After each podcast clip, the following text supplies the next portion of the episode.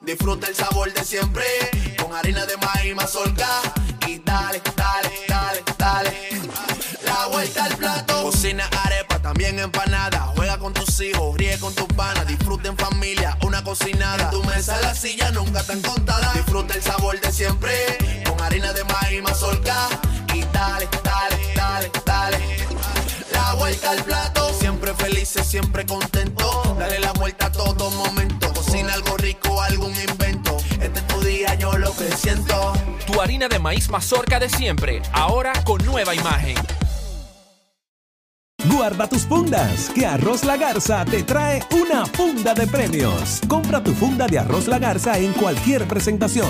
Regístrate enviando una foto del código por WhatsApp al 809-390-9200 y ya estás participando. Arroz Premium La Garza. Definitivamente el mejor arroz dominicano.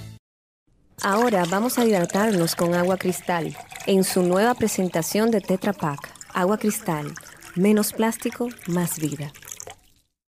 Señores, bienvenidos a Baos Radio, gracias por su sintonía. Hoy eh, tenemos a Gilaine Rodríguez. Gilaine es una artista multidisciplinaria eh, dominicana que vive en la diáspora. La diáspora ya es como otro país. Eh, ¿Tú me entiendes? El país dominicano dentro de Nueva York. A eso que se refiere, ¿verdad? Sí. Entonces, eh, ella es muy importante, es muy importante conocer su obra porque eh, integra dentro de la producción varios elementos, el diseño de moda, la escultura, la instalación, la actuación, ¿por qué no? Y el paisaje marino. Eh, yo no sé si eso, eso entra, si estos elementos que son los que hasta ahora han estado presentes durante, durante a todo lo largo de la obra de Ghislaine, eh, están presentes en la, nueva, en la nueva propuesta. Eso lo vamos a entender después. Pero yo la quise traer aquí porque eh, yo entiendo que es, es, importante entender su proceso y que eh, ella es interesante como persona para saber de dónde viene. Hola. Hola. ¿Cómo estás? Bien. Sí, saludo. Saludos. ¿Qué tal? Bien, gracias por traerme aquí. Sí. ¿Y qué? ¿Qué hay?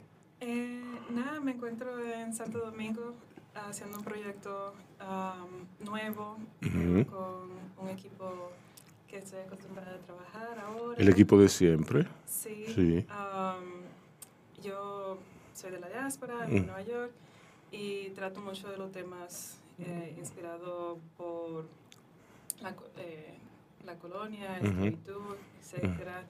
Y entonces vengo mucho a la isla para tratar esos temas, como conectarme, eh, especialmente que en la diáspora oímos mucho que aquí se nega mucho la negritud y entonces yo siempre trato de como buscar manera de sacar esa historia que están escondidas. Ujú. So, ahora estoy tra- trabajando con el hospital eh, Nicolás Obando Valle Mm, Sí. um, y que me dieron un grant Ujú. de Columbia University Ujú. um, para hacer este proyecto y fue interesante porque el grant viene de un hospital de Nueva York que está en el centro de Little Dominican, Ujú. Washington Heights. Y ellos quieren atraer como artistas de la comunidad a su espacio, que son como espacios de pri- privilegiados, y, pero que la comunidad que están atendiendo son dominicanos y hay como una desconexión con la gente que vive ahí y con los doctores. So, yo estaba trabajando en este proyecto ya con una escritora, Yudersky Espinosa, y que se va a mostrar el año que viene en Barcelona. Ah, pero me, me dieron estos fondos ahora, so por eso que estoy aquí. Sí. estoy tratando de- ¿Y la tesis? la tesis mía, bueno, yo me gradué de NYU en la historia de Latinoamérica y el Caribe con concentración en museo. Y mi tesis era eh, específicamente viendo cómo los Dominican Yorks en el grupo artístico ha creado como una plataforma para la segunda para la próxima generación. Y entonces yo estaba estudiando cómo eh, Trujillo y Balaguer utilizaron la cultura de aquí para um, tener como, pero para aportar su posición. Y entonces muchos artistas de aquí se fueron en los 60 para Nueva York, y como Freddy Rodríguez. So Freddy Rodríguez fue uno de los artistas que yo entrevisté. con lo que él hizo en los 70, como ayudó a Monserrat Suárez, que es un artista del 80, y después Cheresade García en los 90. Um, y como esa, eh, ellos son como los los hombres. Los, gi- de- los gigantes Ajá. en cuyos hombros se van a, se van a Sí. parar las nuevas generaciones. Sí, porque yo, como yo nací en Nueva York, yo siempre pienso en eh, Black American and White American culture y como seg- segregation, la separación, Ujú. y por qué los... Por qué yo puedo estar en ese espacio. Porque gente anterior que no conocían quién yo era, que no sabía qué yo iba a hacer, Ujú. eh, hicieron el esfuerzo para que yo tuviera una oportunidad de estar, eh, tener una, eh, un espacio en esa, en esa silla, Ujú, en esas universidades. Ujú. Um, so mi tesis fue como mirando eso, mirando al pasado para ver cómo estamos en el presente y qué podemos hacer para la próxima Yo, generación. yo entiendo, yo entiendo que la negritud aquí no, es tan simple como decir que los negros han sido rechazados, olvidados o depuestos. Eh, no es tan simple, no somos tan blanco y negro. Es muchísimo más sutil. Y tiene una raíz, o sea, aquí tú ves negros que le dicen a otro negro maldito negro. ¿Tú me entiendes? Es una cosa, es una cosa eh, mórbida. Cuando tú ves eso, tú dices, bueno, yo estoy enfrentándome con un edificio de, de enfermedad, ¿tú me entiendes? Con, con un- una cosa espeluznante eh, que hay eh, a- aquí. Eh, yo recuerdo eh, un dicho que me dijo una persona naturalmente de color, que me dijo, a todos los negros hay que matarlo, aunque yo salga mal herido. O sea, ya tú sabes, ahí, lo que yo, yo le dije, yo no quisiera vivir en tu cabeza, lo primero. Lo primero es que no agradezco, no agradezco que tú me hayas dicho eso y yo no quisiera vivir, yo no quisiera saber lo que tú tienes en la cabeza, aunque, ah, no, pero eso fue un relajo, tú no me entendiste, no, no, no. Eh, eh, entre relajo y relajo se oculta una gran verdad, tú me entiendes, y, la gran verdad tiende a surgir en el momento que tú menos lo esperas. Entonces yo creo que la negritud toma un toma visos de, de, bueno, siempre a partir de la ignorancia. Siempre toma visos de enfermedad mental ya aquí, o sea, la- el no entenderla a partir de una estructura de ignorancia institucionalizada. Y, son, y es Balaguer, Trujillo y empezando por Lilis, empezando por Lilis, los que promovieron eso a través de la no educación del pueblo dominicano. ¿Entiendes? ¿Qué tú piensas? Eh, yo creo que más, más que allá, yo no creo que comenzó con Trujillo, con Balaguer, etcétera. Eso es algo que viene desde... Desde el- sí. Porque en cualquier país que tú vayas donde hay gente negra, eh, tienen esa misma como sentimiento. Yo estaba en Cuba y una doña eh, negra eh, vendiendo flores enfrente de su casa. Me puse a hablar con ella y yo le pregunté como que si ella pensaba que la revolución y Fidel si fue algo bueno. Y ella dijo, bueno, yo siento que sí, porque eh, antes de él um, el negro no tenía valor. Y tú sabes que donde el negro, donde hay un negro, el negro apesta, fue lo que dijo ella. Y Wow. eso fue como muy fuerte, porque es como en todita la, en cualquier parte que tú vayas. Yo viajo mucho porque yo siento que um, así uno aprende más, no solamente aprendiendo en la universidad, pero viajando, la, eh, ¿cómo se dice? La educación. Sí. eh, Tu mente se abre. Tu mente se abre.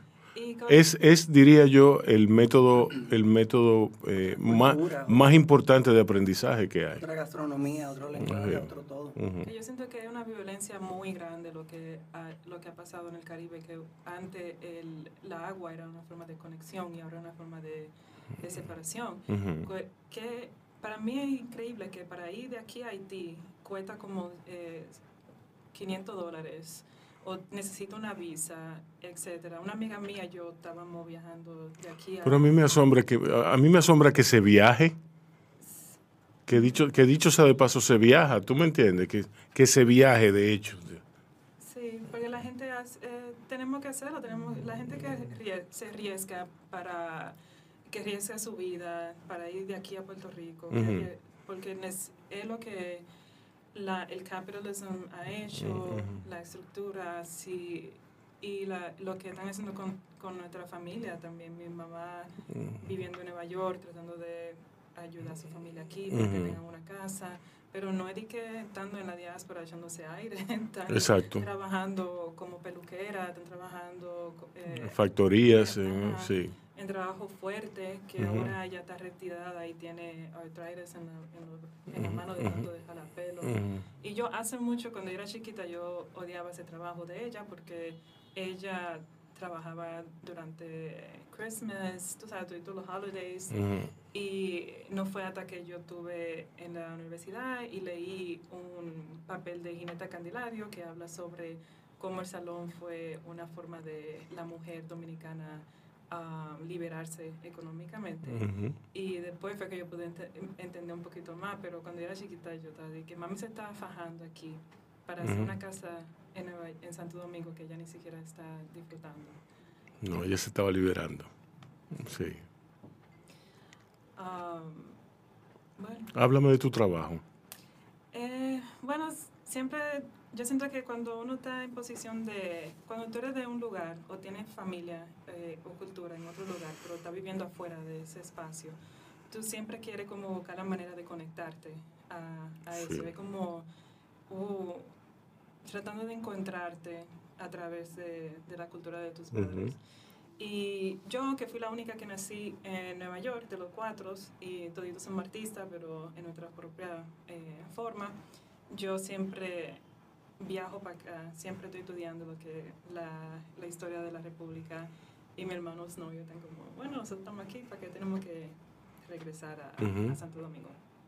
Y mi trabajo es eso, como una forma de encontrarme, una forma de, de conectarme con mi familia. Yo trabajo mucho en fotografía y video, Ujú. um, porque siempre me, me ha chocado eso, que el álbum de mi familia comienza en los noventas, cuando la cámara desechable eh, era más Ujú. eh, accesible. Y yo solamente tengo dos fotos de mami cuando era joven, no tengo fotos de mi abuela cuando era joven. Y cada vez que yo viajo, yo, yo voy para los thrift shops y Ujú. cojo fotos de gentes de, de diferente época. Um, porque me, me encanta eso, como, pero también sé que es un privilegio tomarte esas fotos en, en un estudio en, esa- en esa Ujú. época. So, Ya los estudios están abandonados. Sí, y, y por eso que yo me he puesto en eso, como imaginarme cómo esa gente se veían antes, Ujú. pero base a la historia que, que me han contado, que se ha pasado oral, yo hago máscaras, vestuarios, Ujú. inspirado a, a sus características. Ujú. Y entonces voy a los espacios de aquí que muchas de las ruinas fueron preservadas Ujú. pero para manera de turismo, no Ujú. para hablar sobre lo que realmente pasó. Y eso yo, eso fue lo que, lo que yo me he dado cuenta. Y entonces am, vengo para atrás como hacer como un, un encuentro o eh, hacer, siento que la, how do you say, it? Ar- architecture and um, Ujú. La land, arquitectura la arquitectura y la tierra y la tierra. tienen eh, Memoria. memoria y nosotros no podemos dejar que eso se, Se pierda. se pierda. Sí, es así, yo estoy de acuerdo. Sí. Y que, so, yo fui, yo hice un tour con Ruth Bion, una antropologist de aquí, Ujú, ujú. y estábamos hablando sobre la puerta de la Real Terrazanas, hablando Sí. sobre la, la ceiba de Colón, entre comillas. Que la, la- la cortaron. Sí, eh, y entonces como uno pasa, especialmente la puerta, eh, la puerta de la Real Terrazanas, me chocó mucho que yo camino por ahí todo el tiempo, pero no hay una placa que dice... No, aquí no hay. No, sí. Ah, Y se vendían allí en la ceiba. Exacto. Sí. So, yo hago mucho eso, como escribo también, yo creo que el artista de- tiene que escribir también su, no solamente esperar que vengan eh, curadores y gente mirándolo desde afuera escribiendo sobre lo que el Ujú. artista está haciendo, yo creo que el artista también tiene que escribir su propia historia. Ujú. So, yo escribo mucho también sobre los encuentros que yo veo aquí y, Ujú.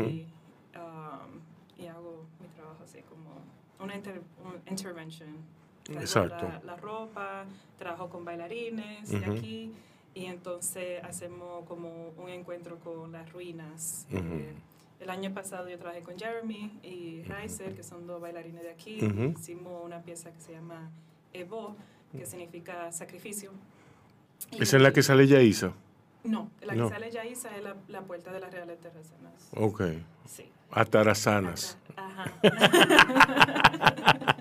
Atarazanas. Atarrazanas. Ah, Sí. Y um, esa fue una, Evo fue una pieza inspirada por un eh, compositor cubano que hizo esa, esa obra de teatro en el 98.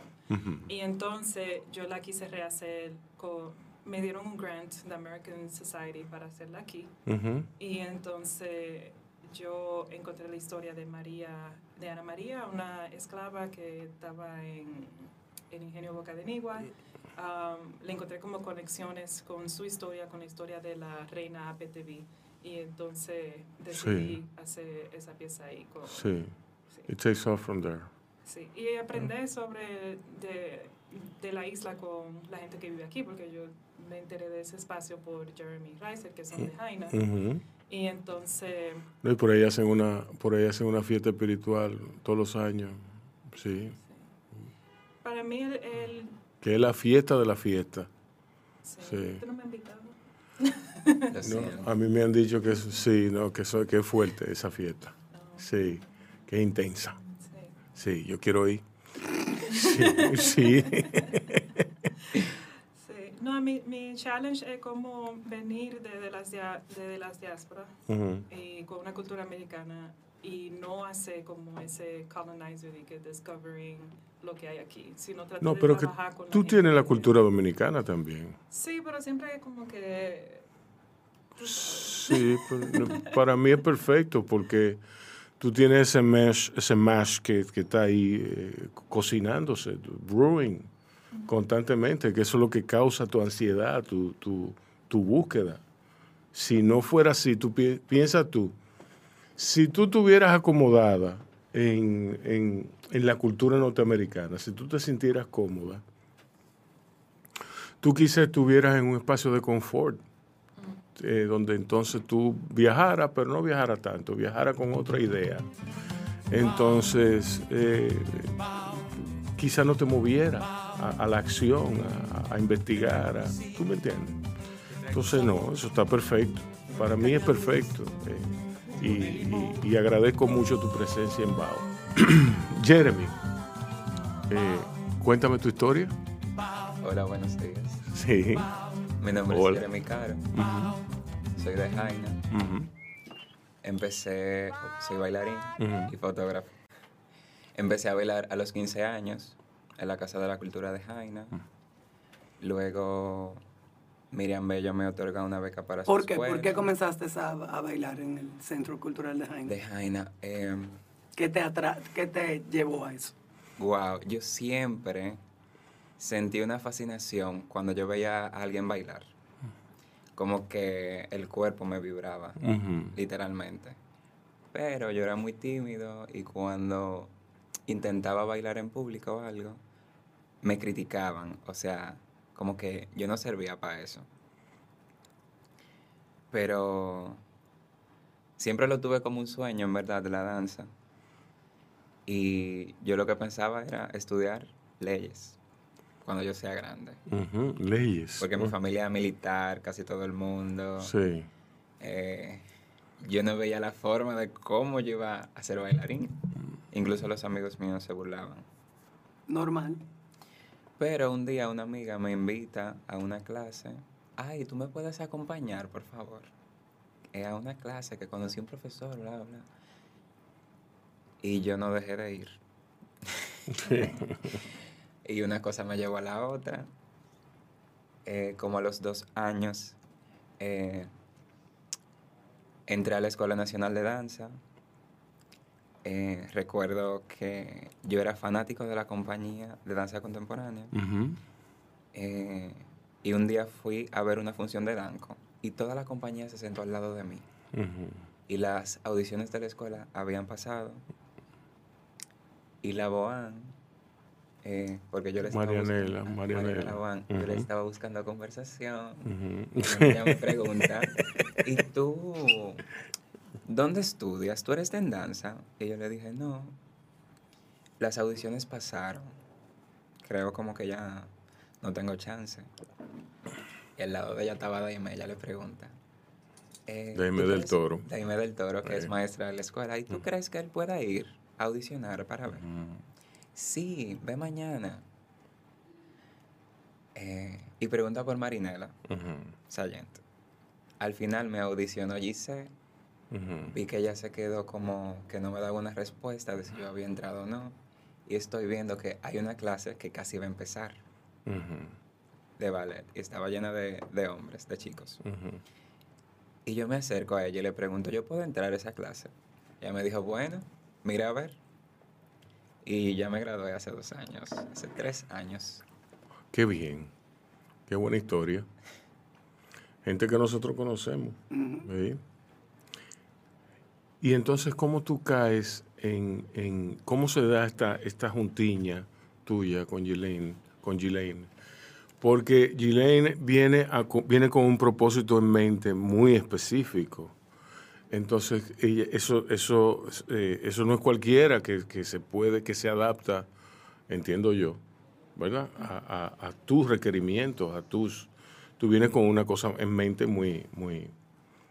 Sí, específica, pero también abierta para, eh, como yo no soy, yo no, nunca me he sentido como full de aquí, también vengo open para A- a- ideas. abierta a y- la sorpresa. Sí. Exacto. ¿Cómo, cómo ocurre esa, esa, esa química? ¿Cómo se da?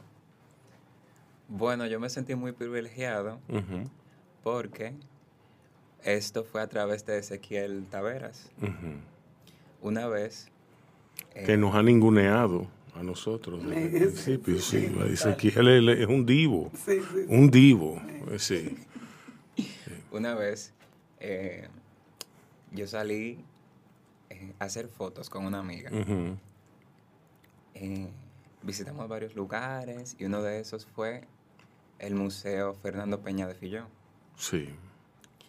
En verdad, ya cuando estábamos ahí, nosotros fuimos con la idea de ver las obras, Ujú, no de hacernos fotos, pero vimos una obra que es de Ezequiel, Voces en el Silencio, recuerdo. Y nos hacemos unas fotos, pero antes de le pedimos permiso a la recepcionista. Nosotros no podemos tomar una foto con la obra de aquí. Ah, sí, no hay problema. Ella no sabía cómo iban a hacer las fotos, ¿verdad? Nosotros muy atrevidos, muy osados. Eh, ambos nos hicimos una foto de espaldas sin nuestro t-shirt. Yo le hice una a ella y una a mí. Cuando yo la comparto, un amigo teatrista dice, oh, pero esa obra es de Ezequiel. Yo no puse información de la obra porque no había, eso no estaba ahí. Y A lo mejor estaba al frente. No la viste. yo me enteré del No, nombre Sí.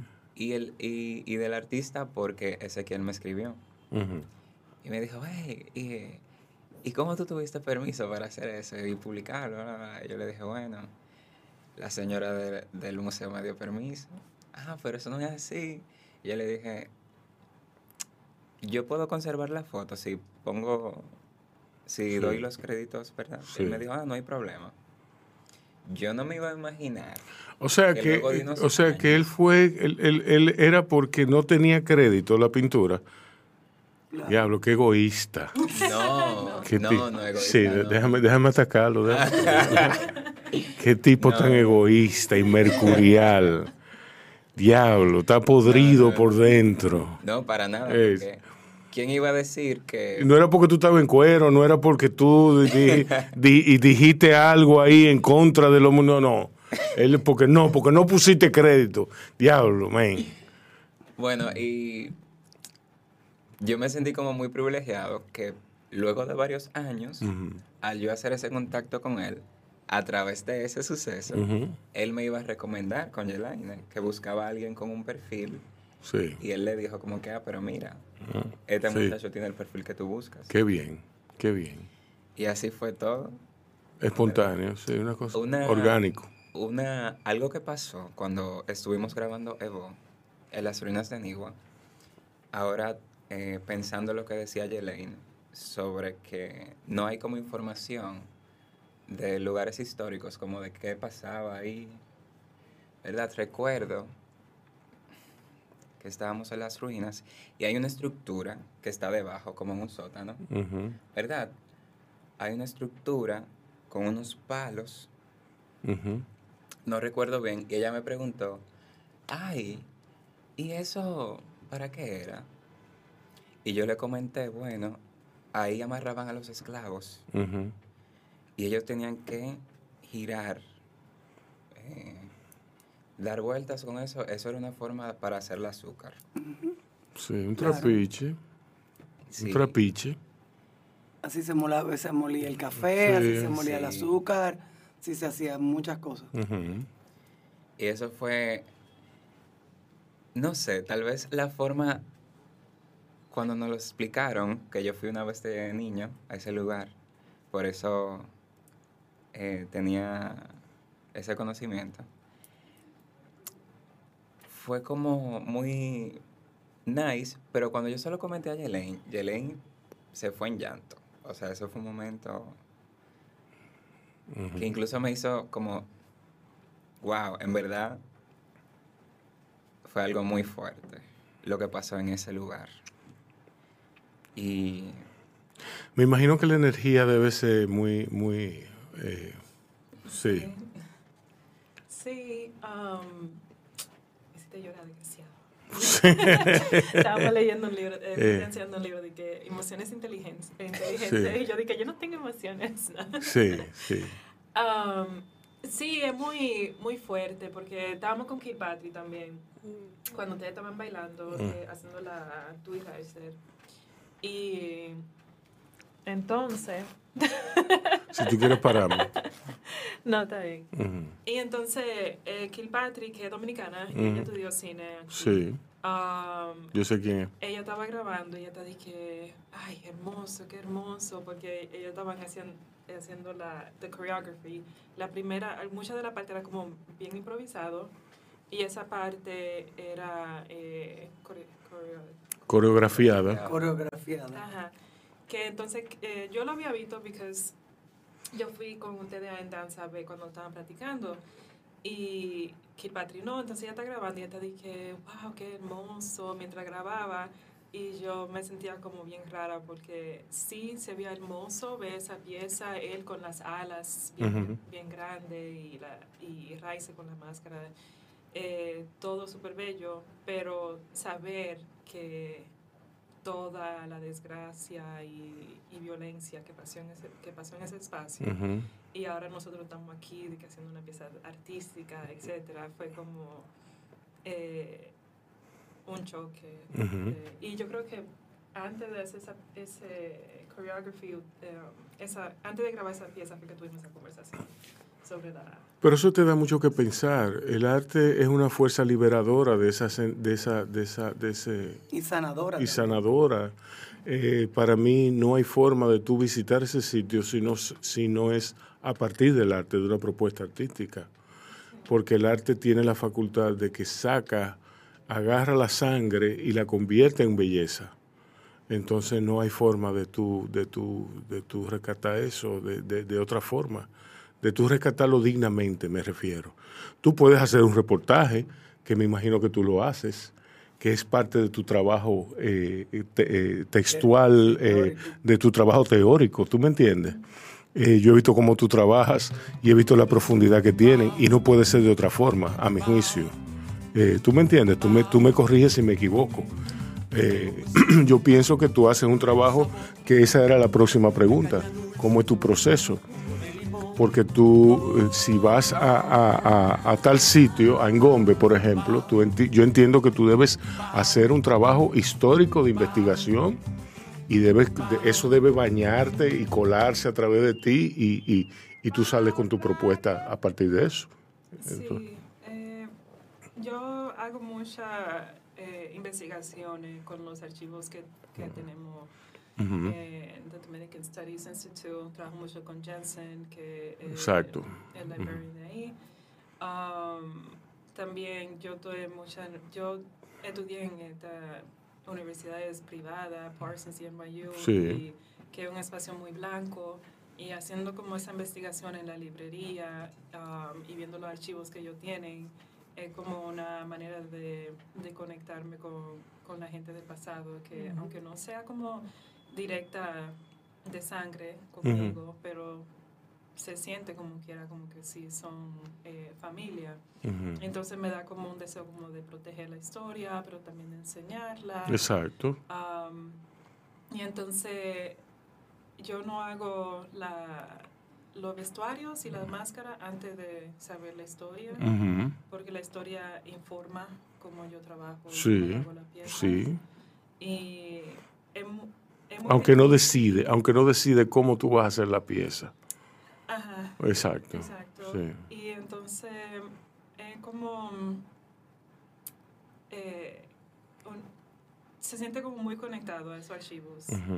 Una persona, un scholar, un artista de color haciendo un trabajo sobre una historia así, que Ujú. tú te puedes ver en eso, como yo, si yo tu- viviera en ese tiempo, yo pudiera estar en esa situación. Exacto. Um, so, sí, es como un proceso muy emocional. Yo también trabajo mucho con espiritualidad, con eh, sincretismo. eh, um, yo no soy iniciada en ninguna de, de la religión como vudú o santería o candomblé, pero me interesa mucho porque en cualquier parte del mundo que hubo esclavitud se ve como una forma de, Ujú. de esa, de esa espiritualidad, de esa Sí. religión. Y yo le veo la, la, eh, las similarities Ujú. de cada una. Um, así fue que yo comencé mi trabajo. Yo estaba Desde el punto de vista religioso. del punto de vista religioso. Ah, qué bien. Sí, porque yo me des, yo estaba estudiando moda, pero quería Bueno, no desde el punto de vista religioso, de la religiosidad popular, hay que decirlo, porque es, es otra cosa. Sí, ¿no? Porque es que otra relación con, con los dioses, Sí, con la, ¿entiendes? Con lo que nos rodea. sí. Sí. Yo, yo me... No es como que... Yo fui para la iglesia católica mucho cuando era chiquita. Por Todo el mundo. Eh, como Sí, a given. sí. Ah, pero yo cuando comencé. Por eso es fácil de quitárselo de arriba. Sí. Sí, Yo quería ser monja. Sí, tú época. querías ser monja. En una ok. época. Ya. Sí, sí. Y dale, Lo mío, dale, dale duro. lo mío con el catolicismo era cinematográfico. Yo quería ser solcita. Entonces yo quería. Power of Christ compels you. ¿Tú me entiendes? Yo, en ese sentido. Sí. No, Sí. pero yo eh, estudiando en, en Nueva York, creándome allá, la historia que te dan es sobre Martin Luther King, Malcolm X, Sí. Tubman. Y entonces, cuando yo salí de la universidad, yo quería ver cómo yo podía conectarme un poco más aquí. Y fui a Chabón por un verano Ujú. como asistente de residencia. Y entonces, eh, eso fue en 2013, cuando estaba pasando la sentencia 168. que Ajá. Sí. eh, quitándole la, es, La nación, sí. de los dominicanos licencia haitiana. Entonces yo me puse a investigar un poco más sobre eso. Yo dije, bueno, como yo, para saber la historia de la República Dominicana, se tiene que saber la de Haití, porque Sí. están tan súper interwoven. Sí. Y entonces me puse a investigar, conocí sobre las divisiones, sobre las religiones. No, y lo más importante es saber que, que, que no hay malo ahí, que no hay malo en esa historia, que todos somos iguales, ¿entiendes? Es importante saberlo, que no hay, no hay una historia de dominadores y dominados, que no hay, no hay tal cosa. No, hay una historia de, sobrevi- de sobrevivencia. Sí. Bueno, sigue, continúa, no nos metamos en eso. No, pues así Sí, porque es largo, es largo. Es larguísimo. Sí. Y entonces así inventé la, la organización La Lucha eh, Quisqueya y Haití, una isla. Y yo estaba relajando con Quisqueya y Haití porque así era que llamaban eh, los taínos la isla entera. Eso Sí. era como decir La Lucha, New York en New York. Sí. Diciendo como es the same thing. Sí. Y me tiraron. Pero Quisqueya se refiere. Quisque, ¿Te tiraron? Vinieron los nacionalistas Ujú. eh, eh, a protestar el, el día del opening. Me llamaron serpiente de la comunidad. Es dominicana, se robó el apellido de un Ah, cementerio. yo, sí. Sí. sí, pero Ellos tienen mucha capacidad de fabulación, los nacionalistas. Sí. Entonces sígueme diciendo. eh, una vez en Chabón. Yo lo que veo es que tú tienes eh, eh, el soporte de la academia. Tú, tú has vivido mucho el, el mundo académico y eso, eso tú no lo puedes negar. O sea que, que te da un abordaje único a ti, te da un abordaje sumamente organizado y coherente ante cada proyecto. Eh, sí, a mí siempre me ha gustado el estudio. Siempre Sí. súper nerdo, nerda, whatever. Mm, Eh, Pariguaya. Sí, sí. Nerdo es, es como un pariguaya es la palabra. que mami me regalaba hasta eh, night light para poder leer de noche. Ajá. Y que una, me recuerdo eso fue uno de mis favoritos regalos, que tú le- una lámpara que tú lo pegabas al libro Del sí. y tú te podías leer. de noche. Exacto. Y siempre ha sido así, ah, me gusta mucho la historia. Yo cuando era chiquita le preguntaba a mami, eh, porque yo veía que en la televisión las niñas, le- la mamá le decían cuentos antes de dormirse. Y yo le preguntaba a mami, mami, dime un cuento para dormir. Y ella me decía, había una niña que se durmió. Buenas noches. y yo dije, diablo, qué cuento tan corto. Mm, Y Sí. era que ella estaba súper cansada, ella trabajaba día y Sí. noche, y después venía, tenía que cocinarle a nosotros. Y Sí. entonces, y yo, eh, como, it would have been really fácil para yo slip through the cracks. De Claro. la- Exacto. porque ella no, no hablaba inglés, no entendía la tarea que yo tenía que hacer. Ujú. Ella solamente me veía en la, en la mesa escribiendo y haciendo mi tarea y ya. Mira, vieja, eh, you could have slipped through the cracks. Yo tengo tres muchachos that could have slipped through the cracks, ¿oíste? Sí. Eso Yo recuerdo, recuerdo que a Rebeca. Yo tengo una que mira, igual que tú, así, Sí, mira, sí. que es por la raya. Y no tiene nada que ver conmigo. Recuerdo. De que Sí. Yo no le leí los cuentos, yo no le dije, tiene que estudiar, tú sabes. It just happens. Yeah, it was, sí, yo pienso mucho en eso, como que Yo- pudiera... Sí, no. A mí, a Rebeca yo le, yo le hacía mucho cuento, entonces yo lo que hacía es que lo mezclaba todo. Yo mezclaba los muñequitos con, con los cuentos, ¿verdad? Con el canon de los cuentos, ¿tú me entiendes? Con Cenicienta, después de repente entraban los enanos, de repente entraba Superman, entonces... Oh, wow. Rebe- tu propio Re- cuento. Rebeca me... Los otros días yo me cuenta ella. No, yo me acuerdo que Rebeca me miró en una así, con el dedo metido en la boca y me dijo, maldito loco.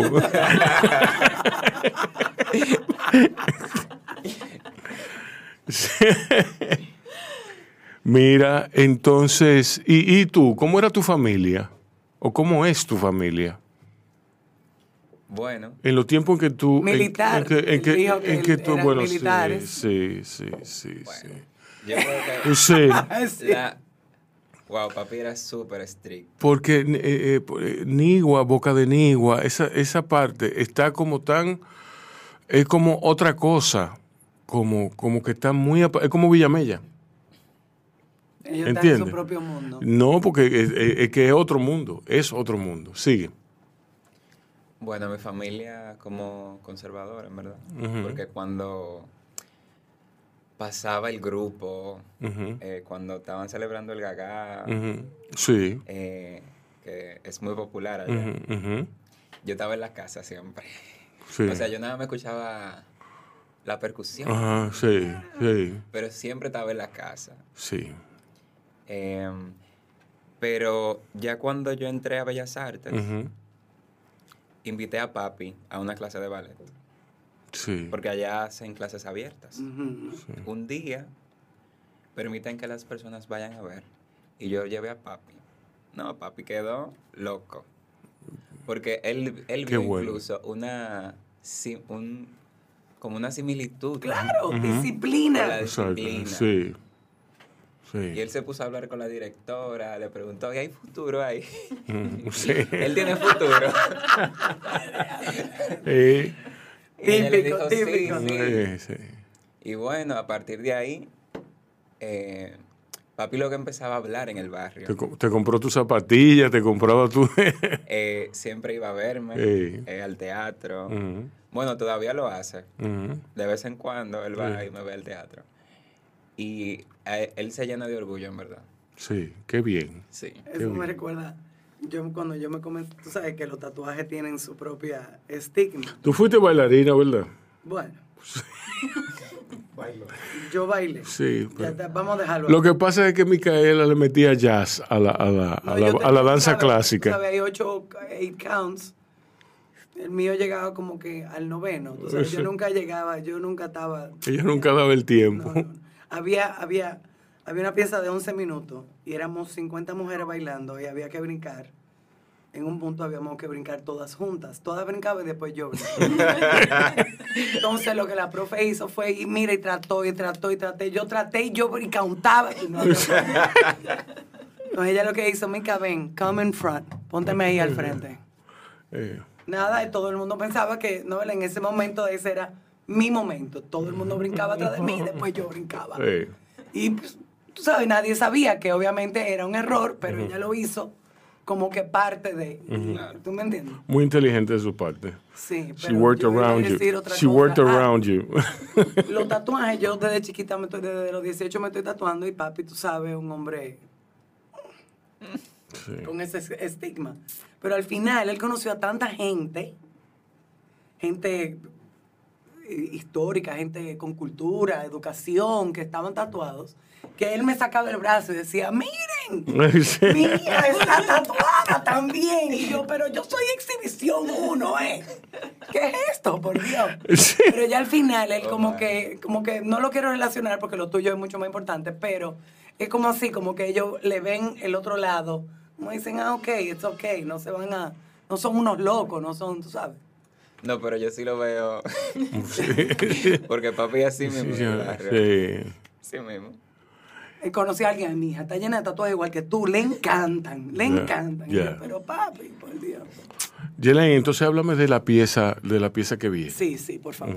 Sí, eh, bueno, se llama eh, Babalao Ayer y la Negra del Hospital. So, hay una historia sobre una señora que hacía remedio en, sus, en su casa en 1500 um, y eso inspiró a Nicolás Obando Ujú. eh, para hacer el hospital. Um, yo en- encontramos los archivos en, eh, um, haciendo research en Dominican Studies Ujú. y entonces la pieza se trata de eso, va a ser, Raizer va a ser la negra del hospital, eh, Ujú. Jeremy va a ser Babalao Ayer, porque yo mezclo mucho la espiritualidad y todo eso. Babalao Ayer es el orilla de Ujú. enfermedades, Ujú. um, que si tú tienes un problema de, de piel o algo, tú puedes eh, hacer la ofrenda de, de Ujú, greens, sí. cosas. Um, y después yo tengo mucha ah, amistad, iba a decir familia, chosen family, muchas amistades que son como mi familia aquí, que van a participar. Familia de cariño. Familia de cariño, que van a participar en el final en un bosque, todo vestido de blanco, como que sí, son parte de, de esa generación de, ah, healing. Ah, De curanderas. De curanderas, sí. Y entonces eso ya yo hice los vestuarios de, de la negra del hospital, con máscara, mes- en mi estilo, la pieza de Babalao. Eh, y, y entonces vamos grabando dos días, dos días de rodaje. Ujú.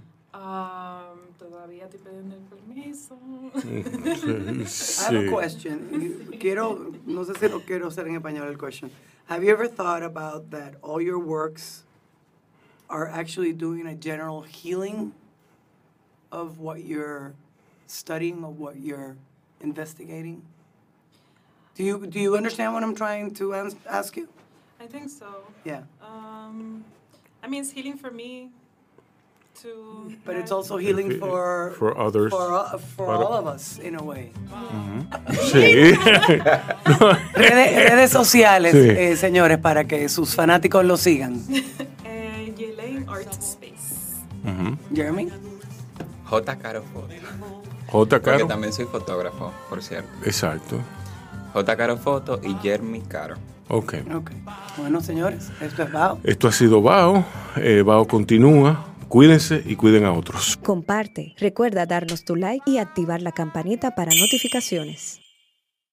Yo, disfruta el sabor de siempre con harina de maíz mazorca y dale, dale, dale, dale. La vuelta al plato. Cocina arepa, también empanada. Juega con tus hijos, ríe con tus panas. Disfruta en familia, una cocinada. Tu mesa la silla nunca tan contada. Disfruta el sabor de siempre con harina de maíz mazorca y dale, dale, dale, dale. La vuelta al plato, siempre felices, siempre contento. Dale la vuelta a todo momento. Cocina algo rico, algún invento. Este es tu día, yo lo que siento. Tu harina de maíz mazorca de siempre, ahora con nueva imagen. Guarda tus fundas, que Arroz La Garza te trae una funda de premios. Compra tu funda de Arroz La Garza en cualquier presentación. Regístrate enviando una foto del código por WhatsApp al 809-390-9200 y ya estás participando. Arroz Premium La Garza. Definitivamente el mejor arroz dominicano. Ahora vamos a hidratarnos con agua cristal en su nueva presentación de Tetra Pak. Agua cristal, menos plástico, más vida. Conoce nuestros podcasts. Wine and Talk, Mercados y Valores, Duros y Canallas, La Yola Borracha. Escúchanos en tu plataforma favorita, Spotify, Facebook, YouTube, Twitter, LinkedIn e Instagram. Bao Radio, un corito no tan sano.